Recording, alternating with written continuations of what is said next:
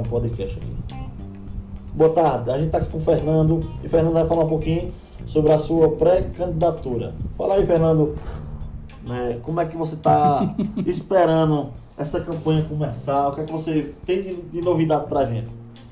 Temos o objetivo, né, a partir do dia 30 de outubro, fazer um trabalho apresentando o que podemos melhorar naquela Câmara Legislativa do nosso município de Santa Cruz de Capibaribe, com o objetivo de apresentar propostas que venham a beneficiar, através de requerimentos nossos, apresentado ao nosso futuro prefeito, Alan Carneiro, onde a gente possa contribuir com a sociedade santa cruzense para a melhoria da mesma, diante da juventude, da família, das, dos bairros, das comunidades rurais e urbanas, que possamos assim construir uma política para todos e com todos.